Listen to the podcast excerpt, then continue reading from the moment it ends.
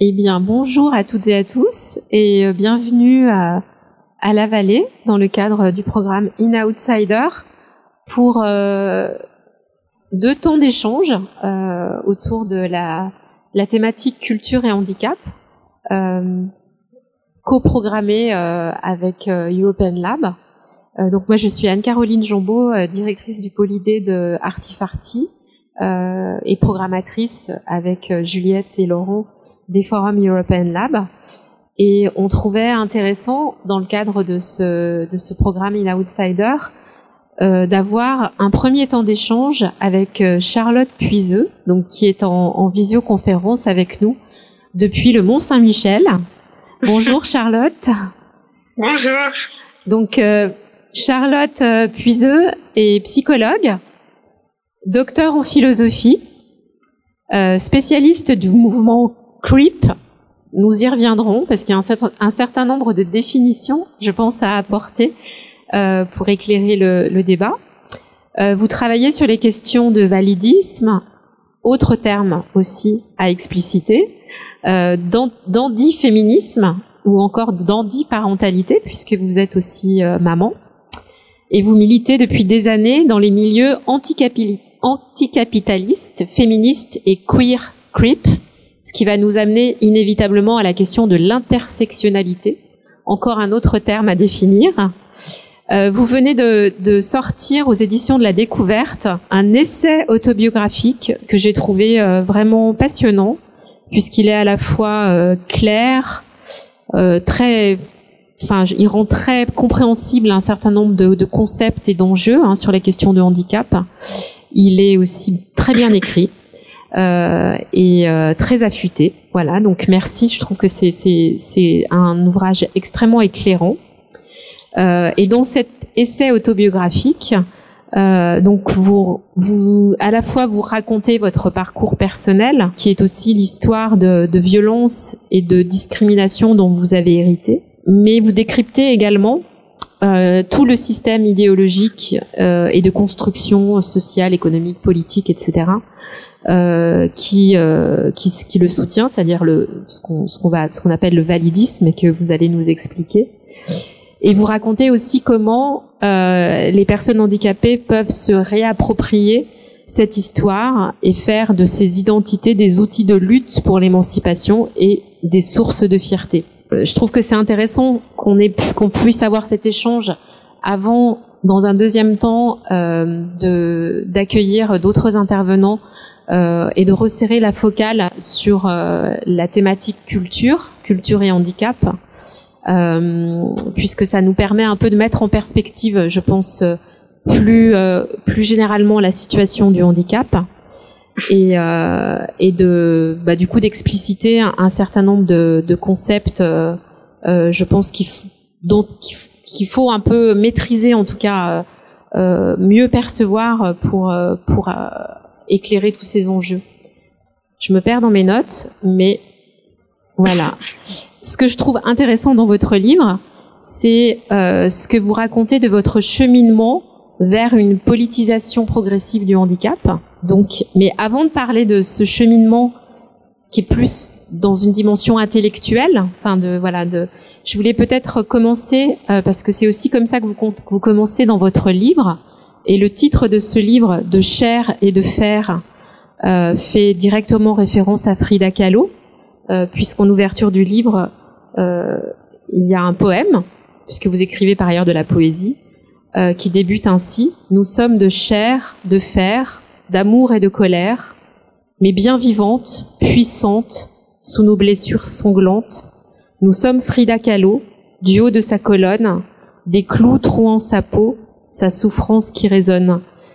Peut-être que vous nous disiez très brièvement que avant, enfin sur ce, le chemin de cette progression euh, intellectuelle, il y a eu euh, la rencontre de l'art à l'adolescence, notamment enfance, adolescence, euh, et d'un certain nombre de, de, personnalités, dont Frida Kahlo, euh, qui vous ont inspiré.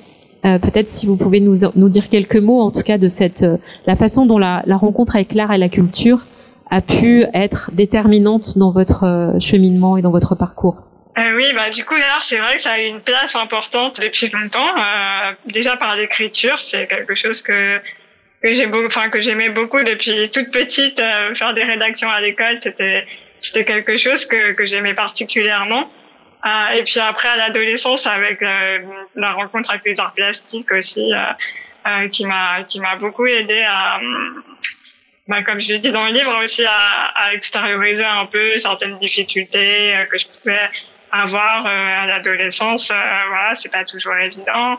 Euh, c'est vrai que le fait d'être en situation de handicap rendait cette période encore un peu plus compliquée. Donc, donc j'avais besoin de m'exprimer, d'exprimer mes difficultés. Et, c'est vrai que l'art a été un bon moyen pour ça. Et puis aussi, bah, de rencontrer entre guillemets des, des, personnes qui avaient des artistes qui avaient un peu euh, des histoires similaires, enfin notamment Frida Kahlo euh, que j'ai rencontré entre guillemets, un peu sans pas vrai, euh, mais, dans ma vie, euh, ouais, j'avais une quinzaine d'années.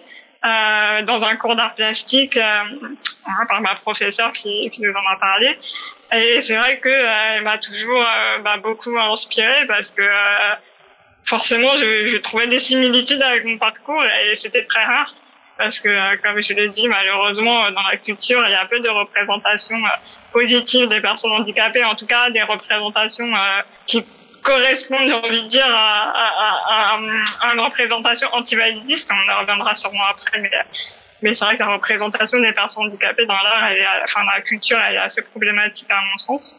Et là, du coup, justement, Frida Kahlo, c'était vraiment bah, une personne qui qui m'inspirait beaucoup de par son parcours, de par ses prises de position politique, de par sa vie sentimentale aussi, qui, osait s'afficher telle qu'elle était, euh, qui montrait une certaine fierté de son identité, euh, ce que je rencontrais pas ailleurs. Donc euh, c'est quelqu'un, oui, qui, m'a beaucoup inspiré.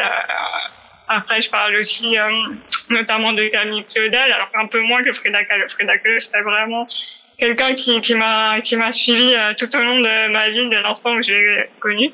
Euh, Camille Claudel, ce qui m'a inspiré beaucoup chez elle, c'était la façon dont elle a juste débattre dans cette société patriarcale, notamment, voilà, où euh, où bah, face à un grand artiste comme Auguste Rodin, on l'a souvent euh, accusé euh, de d'une certaine forme de folie parce qu'elle disait que Rodin lui quittait ses idées, etc.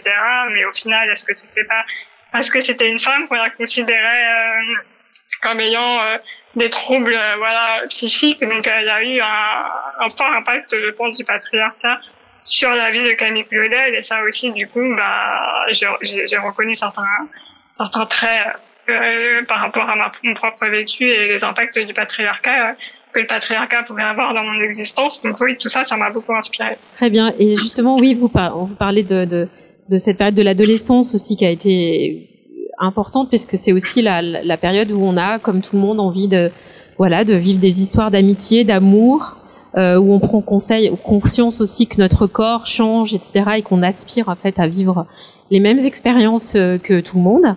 Euh, comment ensuite, en fait, euh, vous avez, vous êtes allé du coup, enfin, quelles ont été les grandes étapes de la prise de conscience de ce que vous appelez euh, la nécessité de politiser nos corps, nos histoires, y compris nos histoires d'amour et de sexe. Cette nécessité de la politisation, en fait. Bah, je pense que justement, euh, on a, ça c'est le, système validiste qui veut ça, mais euh, en fait, le système validiste, a tendance à, à nous isoler dans nos vécus et nos histoires, et ce qui fait qu'on a l'impression d'être responsable en fait de ce qui nous arrive. Et, et c'est d'autant plus facile à l'adolescence que voilà, c'est une période qui est pas évidente, où on est peut-être plus fragile, ou dès qu'on est différent, c'est justement encore plus compliqué. Euh, donc c'est vrai que bah, comme la plupart des personnes handicapées, euh, je pense à l'adolescence, je me suis dit bah oui c'est mon corps qui qui va pas, c'est moi qui suis moche, euh, mon corps qui est déformé, c'est ma faute, c'est la faute de mon corps. On intériorise cette idée-là et en fait, bah là, du coup, c'est une dépolitisation totale du handicap. C'est le validisme nous fait dépolitiser totalement euh, la question du handicap et du validisme, du coup. Euh, et ça, en fait, ben, j'ai, réussi entre guillemets à inverser le, ce cheminement par des rencontres, notamment, notamment une rencontre, euh, voilà, en prépa, comme je le raconte dans le livre, euh, avec celle qui deviendra ma meilleure amie, qui était déjà engagée politiquement, mais sur toute autre chose que les questions de handicap et de validisme. Elle n'était pas du tout concernée par ces questions. mais en fait, c'est ça justement qui était d'autant plus troublant, c'est qu'on arrivait à vraiment bien se comprendre, à trouver des similitudes sur nos vécus. Euh, elle, c'était sur des questions antiracistes et, contre l'islamophobie. Et, et, du coup, bah, en fait, c'est ça qui m'a permis notamment de comprendre qu'on était dans un système d'oppression euh, et que du coup, une des clés, c'était de collectiviser nos histoires de pour pouvoir lutter ensemble et de comprendre en fait que le validisme il touchait l'ensemble des personnes handicapées pas que moi dans mon petit coin et, et pas que un ou une telle dans son petit coin. Non non en fait c'est vraiment un système qui touche l'ensemble à des degrés divers hein, mais qui touche l'ensemble des personnes handicapées. Et du coup en fait je pense que pour lutter contre le validisme une des clés bah, c'est de nous rassembler c'est c'est de collectiviser nos histoires de comprendre qu'on est dans une histoire commune euh, de créer aussi voilà, des productions culturelles, des films, des livres, pour raconter tout ça. Euh, et, et, et, du coup mener nos luttes euh, anti-validistes. Alors justement, je vais vous demander quand même d'expliciter euh, ce terme de validisme. Alors je pense qu'on aura compris que c'est un mot qui est construit un peu sur le même modèle que celui de racisme ou de sexisme. Euh, mais comment, voilà, comment vous pouvez le définir et analyser déjà, rentrer un peu, un peu déjà dans l'analyse de ce système euh, d'idéologie et de construction euh, qu'il soutient Donc oui, le validisme, bah, c'est euh, le système d'oppression qui est vécu par les personnes handicapées du fait de leur non-correspondance du coup aux normes médicales et sociales établissant les termes de la validité. Alors, une phrase, je l'ai définie comme ça. Après, pour expliciter un, peu plus, je, vais, je, vais, je vais expliquer. Mais du coup, c'est une idéologie en fait, le validisme qui veut que euh, les corps non correspondant à ces normes, donc c'est-à-dire jugés handicapés, aient moins de valeur et soient naturellement considérés comme inférieurs. Donc en fait, ça justifie les discriminations euh, vécues par les personnes handicapées. C'est vraiment euh, un système en fait qui crée une hiérarchie, alors une hiérarchie plus ou moins implicite. Hein, on ne parle pas forcément, ça peut bien sûr être une haine ouverte. On, a pu le voir, hein, une haine ouverte contre contre les personnes handicapées, mais c'est pas euh, la majorité du temps, c'est pas ça. Hein. C'est ça peut vraiment être dans des gestes du quotidien, euh, euh voilà, des, des vraiment euh, des choses beaucoup moins flagrantes. Mais en tout cas, il y a toujours cette idée euh, derrière d'une hiérarchie qui serait normale en fait, euh, parce que ça serait naturel de penser qu'un corps, enfin, qu'une personne handicapée, bah, sa vie est moins de valeur que celle d'une personne valide. Donc ça justifierait que voilà, elle puisse pas forcément aller à l'école, elle puisse pas trouver du travail, elle puisse pas se loger, elle puisse pas mener ses activités du quotidien. C'est, c'est, ça, ça justifierait naturellement cette situation. Alors qu'en fait, dans la lutte antivalidiste, on essaye d'expliquer que, euh, que cette situation, elle est issue de choix sociopolitiques et que donc elle est construite socialement euh, parce que la société, elle est pensée par et pour des personnes valides. Donc en fait, elle est pensée selon les besoins des personnes valides et pas des personnes handicapées. Donc forcément, bah, les personnes handicapées, elles se retrouvent en grande partie à cause de choix sociopolitiques en situation de handicap. Euh, donc voilà, et vraiment le, le, bah, le validisme, ce qui est important, comme je disais tout à l'heure, c'est de bien comprendre qu'il touche l'ensemble des personnes handicapées. C'est un point essentiel du système validiste, mais aussi qu'il touche euh, toutes les sphères de la vie quotidienne. Comme je disais tout à l'heure, c'est c'est vraiment, ben voilà, on le voit à chaque rentrée scolaire avec le manque d'accompagnantes pour les élèves en situation de handicap qui font qu'ils peuvent pas aller à l'école. Euh, on le voit euh, dans le taux de chômage plus élevé des, euh, des personnes handicapées et aussi le maintien euh, en France euh, voilà, dans, la précarité des personnes handicapées puisqu'il faut savoir que l'allocation adulte handicapé qui est donc le minimum social français que touchent les personnes handicapées qui ne peuvent pas travailler est en dessous du seuil de pauvreté. Donc voilà, on voit aussi dans la sphère médicale où voilà, c'est la sphère médicale, c'est toujours une sphère euh, importante à comprendre parce que euh, parce que malheureusement, elle est souvent utilisée en fait euh, comme enfin on utilise le médical pour redresser les corps des personnes handicapées pas forcément pour les soigner selon une médecine bienveillante, comme je l'ai dit souvent. Euh, parce que bien sûr, il s'agit pas du tout de dire que les personnes handicapées ne doivent pas être soignées, pas du tout. Elles doivent pouvoir avoir accès à une médecine bienveillante et qui vraiment leurs difficultés. Mais le problème, c'est que dans ce système validisme, la médecine, comme je vous le dis, est souvent utilisée pour en fait redresser les corps et les rendre, essayer de les rendre le plus valides possible. Donc, euh, voilà, ah. ça peut être dans toute autre, autre sphère. Dans, dans votre livre, vous expliquez effectivement la, la nécessité de sortir du, du modèle médical du handicap avec cette formule que je trouve très éclairante, moi, qui fait que les personnes handicapées sont objets de soins et non sujets de droit, par exemple. Ouais. Voilà, bah ça c'est une phrase, enfin qui n'est pas de moi, hein, c'est une phrase qui est souvent utilisée dans dans les milieux antivalidistes pour expliquer cette situation. Oui, le modèle le modèle médical a mis les personnes handicapées en tant qu'objet de soins donc déjà, le terme objet, voilà, c'est c'est-à-dire que c'est des personnes, enfin c'est pas vraiment des personnes justement. Et, et, et, et, du coup, on les prive de leurs droits et on les prive en fait de leur capacité à, à s'émanciper, à dire ce qui est bien pour elles, à faire leur choix de vie. Euh, voilà, en les mettant en situation d'objet, c'est tout ça qu'on leur retire en fait. Alors vous, vous êtes euh, vous êtes atteinte d'une maladie génétique rare euh, qui est la source de votre handicap. Il se trouve que vous avez, vous l'indiquez dans votre livre, vous avez été le visage de l'affiche du Téléthon à l'âge de 5 ans. Alors je sais pas si c'est aussi connu en Belgique qu'en France ce fameux Téléthon.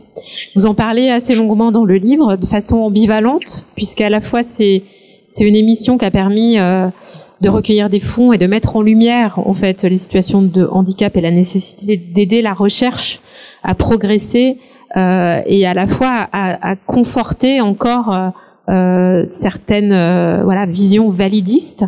Est-ce que vous pouvez en dire deux mots? Parce que je crois que c'est quelque chose qui en tout cas dans le grand public marque. Enfin, c'est une façon d'appréhender en tout cas la question du handicap de façon un peu caritative, etc., mais qui, est, euh, qui connue de tous, quoi. Ah bah, le Téléthon, c'est clairement la vision caritative du handicap. Hein. On est en plein dans cette euh, dans ce modèle-là, donc euh, c'est très compliqué le Téléthon parce que parce que comme vous dites, quand ça a été lancé en France en 1987, du coup, moi j'avais à peine, enfin si j'avais un an du coup, et et c'est vrai que pour mes parents, bah, comme j'explique, ça a été euh, une mise en lumière de ma maladie euh, dont ils venaient juste d'apprendre le nom, euh, euh, dont personne ne parlait, euh, qu'ils ne connaissaient absolument pas, euh, donc et dont les médecins avaient dit, bah il lui reste quelques mois, quelques années tout au plus à vivre.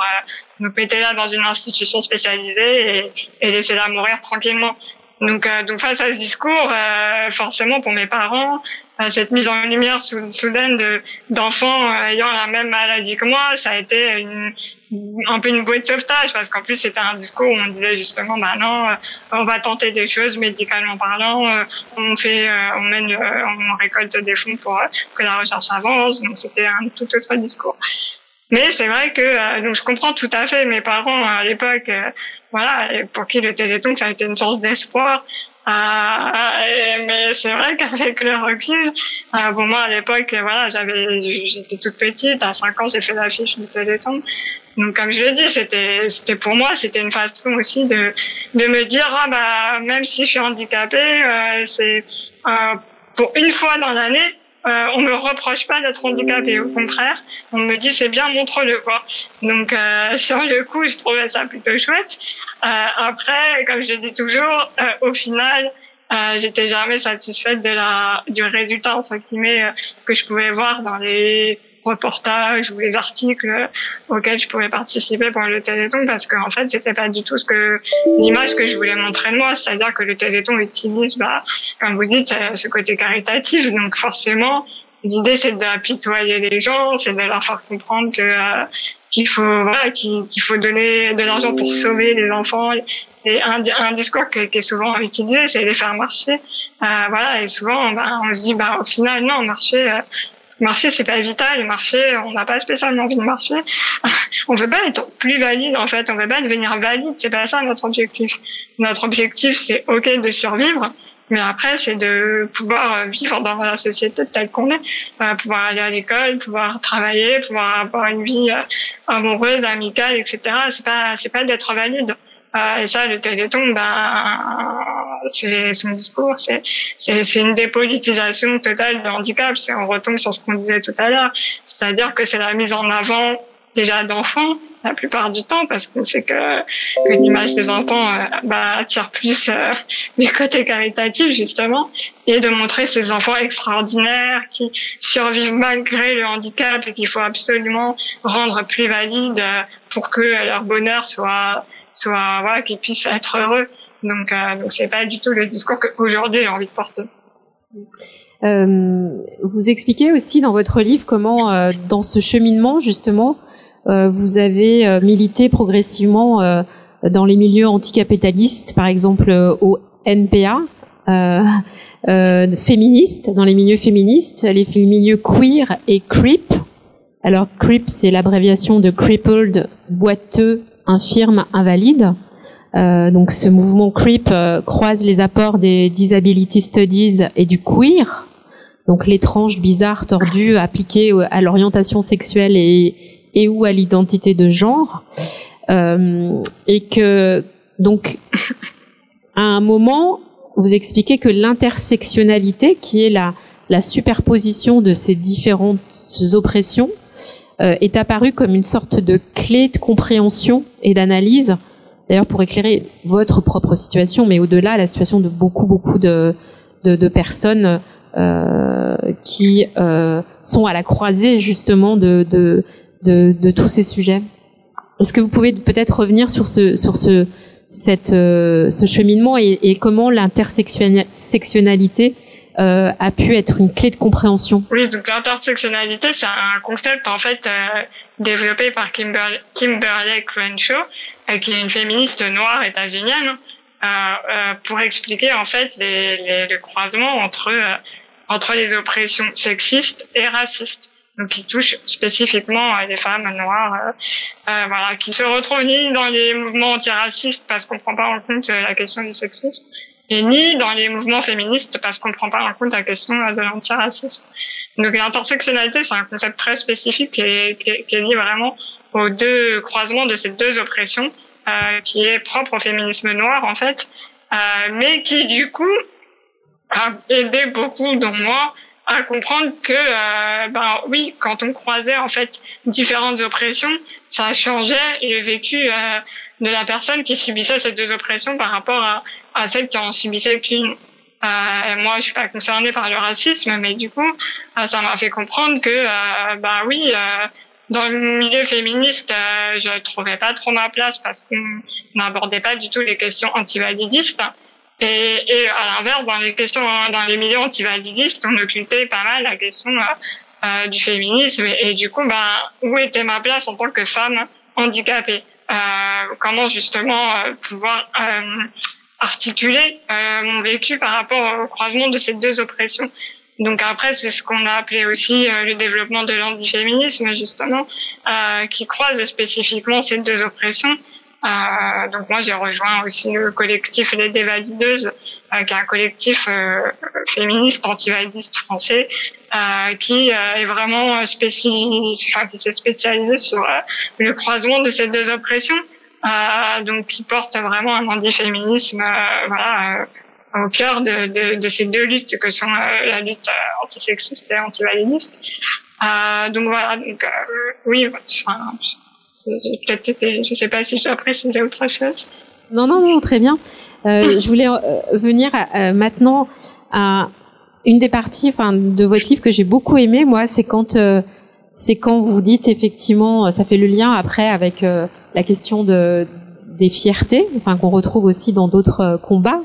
Mais quand vous vous dites fier d'être cette anormale questionnant le système, portant par ma simple existence une potentialité subversive et une capacité à troubler l'ordre public. J'aime bien cette expression de trouble à l'ordre public euh, par opposition au conformisme, enfin aux injonctions au conformisme donc que vous avez signalé, hein, dont, dont, dont, de redresser les corps, de, de, de, cette injonction à marcher, à, voilà. Euh, comment est-ce que vous pouvez expliquer cette idée de, de, de de, de handicap comme, euh, comme trouble à, à l'ordre public. Euh, je, re, je, re, je, recite un peu un passage de votre livre. Vous dites non pas comme une différence vouée à être acceptée dans notre jolie société bisounours, mais comme une explosion des codes, une force positivement destructrice pour nous rendre notre liberté d'être humain. Ça pourra faire le lien aussi après avec la culture, euh, le secteur culturel et les artistes qui se sont produits et qui se produisent là dans le cadre de In Outsider. Mais cette notion de handicap comme trouble à l'ordre public, comme potentiel de subversion, oui, bah, en fait, ce que je voulais dire, si vous parlez de conformisme, c'est qu'on nous élève, en fait, dans l'idée euh, que la validité, c'est un seul gage de bonheur. Euh, tout être humain qui naît dans nos sociétés occidentales euh, doit être attendu comme étant valide, doit être valide, et c'est sa seule, euh, son seul chemin vers le bonheur. donc en fait, ça, ça c'est le chemin euh, voilà, conformiste, paix sociale, euh, c'est ce qui garantit la paix sociale. Tout le monde doit doit cheminer euh, vers cette validité, gage de bonheur éternel. Sauf qu'en fait, on se rend compte que dans la réalité, c'est pas du tout le cas. C'est-à-dire que déjà, je crois que personne en fait n'est totalement valide. Hein, donc la validité absolue déjà, voilà, ça n'existe pas, je pense. donc en fait, c'est une forme de terreur que tu nous as imposé euh, cette validité comme seule source de bonheur, euh, du coup, c'est quelque chose en fait qui nous détruit puisque qui nous rend heureux heureuse. Donc, euh, donc en fait, euh, en affirmant euh, ben, nos corps déformés, voilà, nos, nos, corps tordus, nos esprits, nos faibles esprits comme ça, en affirmant que qu'on existe, qu'on est là, euh, qu'on qu'on a des vies qui valent euh, la peine d'être vécues et qui sont très euh, enrichissantes et très intéressantes, et eh ben on donne la possibilité au final à toutes les personnes de sortir de cette dictature de la validité qui qui au final est, est destructrice comme je l'ai dit. Euh, donc c'est c'est vraiment le handicap. En fait ça devient une faille dans cette dictature et une possibilité de s'échapper euh, en sortant de cette idée que la validité, elle ferait consensus, que ça serait ce que toutes les personnes voudraient atteindre, euh, et que ça permet en fait d'accepter une forme de vulnérabilité, mais pas la vulnérabilité comme quelque chose de mauvais, euh, mais comme quelque chose en fait d'inhérent à la condition humaine. Euh, la vulnérabilité, c'est quelque chose qui fait partie de nous, de tout être humain. Et en fait, dans nos sociétés, euh, bon, le capitalisme n'aidant pas, euh, on, on, nous fait croire que c'est mal, que c'est mauvais, que quand on est vulnérable, on est faible et du coup, on doit être mis au rebut. Euh, non, en fait, c'est pas ça.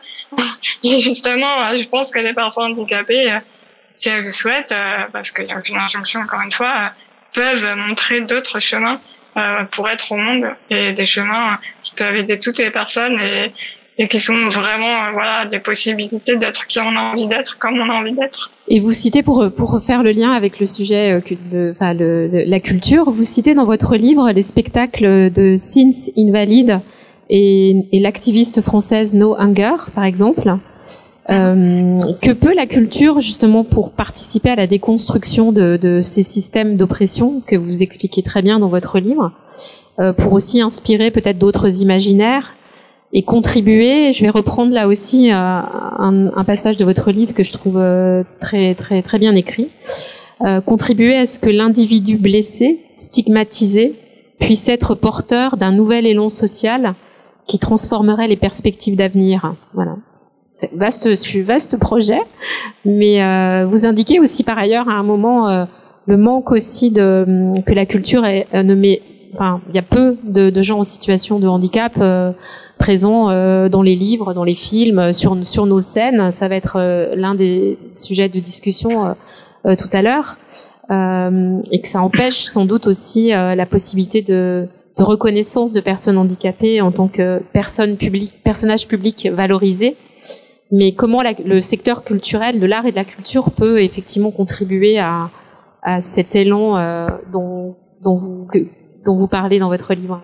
Bah, du coup, je pense que la culture, déjà, c'est c'est un, élément essentiel euh, de ce qu'en philosophie on appelle des idéaux régulateurs. Donc, euh, pour faire bref, c'est c'est voilà, des, des, des, on, on, est NAIT euh, tous et toutes dans une société donnée avec des images qui circulent, des préjugés qui circulent, des, et, et, du coup, on intègre totalement ces, ces, ces, ces idées-là euh, qu'on soit handicapé ou valide. Hein. Je reviens tout à l'heure ce que je disais aussi sur les personnes euh, handicapées qui intègrent aussi ces idées-là et qui du coup euh, bah, se, se, sentent inférieures, se sentent moches, se sentent indésirables parce que c'est ce qui circule sur les personnes handicapées dans nos sociétés occidentales.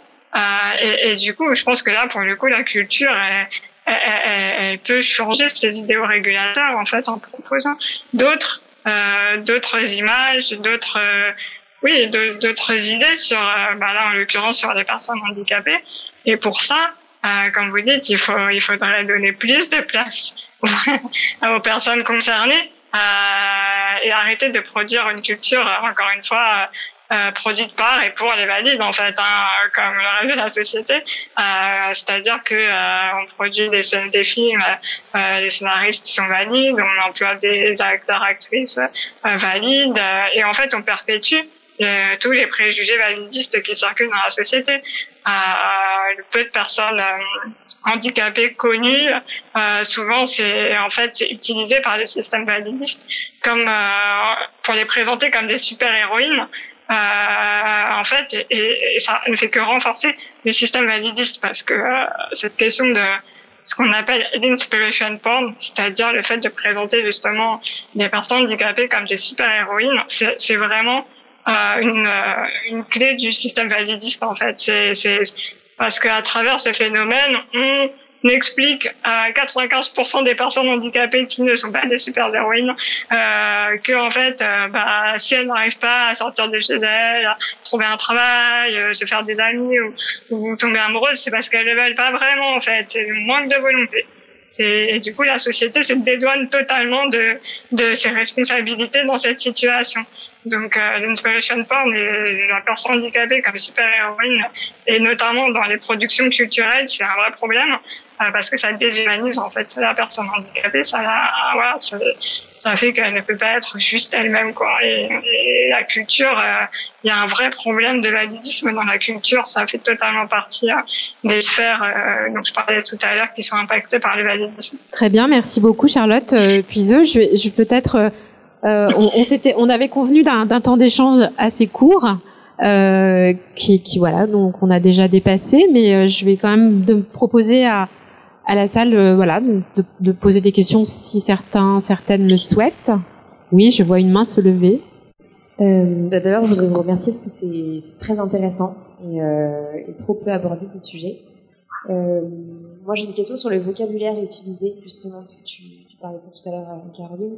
Et est-ce que cette question, justement, de donner d'autres noms au handicap, euh, enfin voilà, ou, autre Est-ce que c'est voilà, est-ce que vous vous travaillez aussi sur ces questions de vocabulaire? C'est assez large comme question, mais oui, bah après c'est une question euh, qui m'a forcément euh, que j'ai que j'ai abordée dans mes recherches parce que euh, le vocabulaire utilisé c'est toujours important euh, de savoir quel mot utiliser.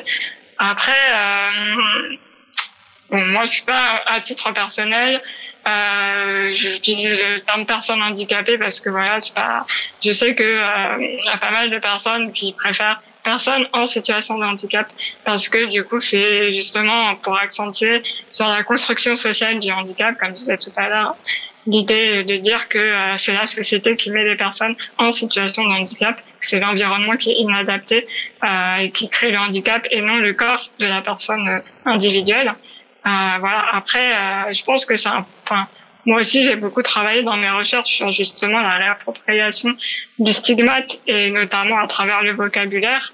Euh, donc c'est vrai qu'en France, c'est pas encore quelque chose qu'on pratique trop, mais euh, on le voit beaucoup dans le monde anglo-saxon à travers, euh, ben, comme disait Caroline, le mot queer, le mot creep, qui sont à la base des insultes en fait dites par les du coup les personnes ben, non concernées par ces questions, qui se servaient de ces mots pour insulter les, les personnes en question et, et ces personnes euh, sont réappropriées ces insultes et et du coup les utilisent maintenant elles-mêmes euh, pour s'auto-désigner euh, et on en fait euh, une source de fierté.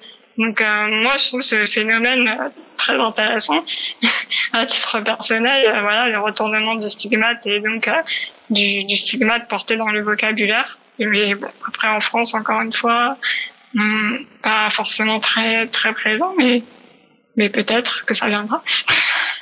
Merci beaucoup Charlotte Puiseux. Euh, je pense qu'on va voilà, on va on, aurait encore plaisir à vous écouter. Moi, j'ai encore plein de questions, euh, mais je vous encourage tous en fait à, à, lire euh, le livre de Charlotte Puiseux, de chair et de fer, vivre et lutter dans une société validiste aux éditions La Découverte.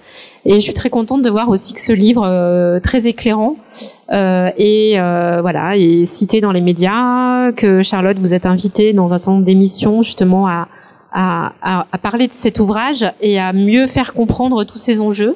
Et c'est sûr que, comme le, voilà l'indiquait la personne qui a posé une question, on en parle vraiment de façon insuffisante. Mais voilà, je vous invite tous à, à, à découvrir le livre de Charlotte Puiseux et puis, euh, bah, restons en contact pour de pour de prochains de prochains échanges, puisque la thématique de l'inclusion, de toute façon, reste un sujet euh, qu'on va suivre, et notamment dans le cadre du réseau Reset, euh, d'un réseau européen. Donc voilà, je reprendrai contact avec vous, Charlotte Puiseux. On vous sollicitera sans doute à travers des contributions qu'on partagera avec avec vous tous et vous toutes. Merci beaucoup. Et puis, ah, merci beaucoup à vous de m'avoir invité. Merci. D'avoir échangé avec vous.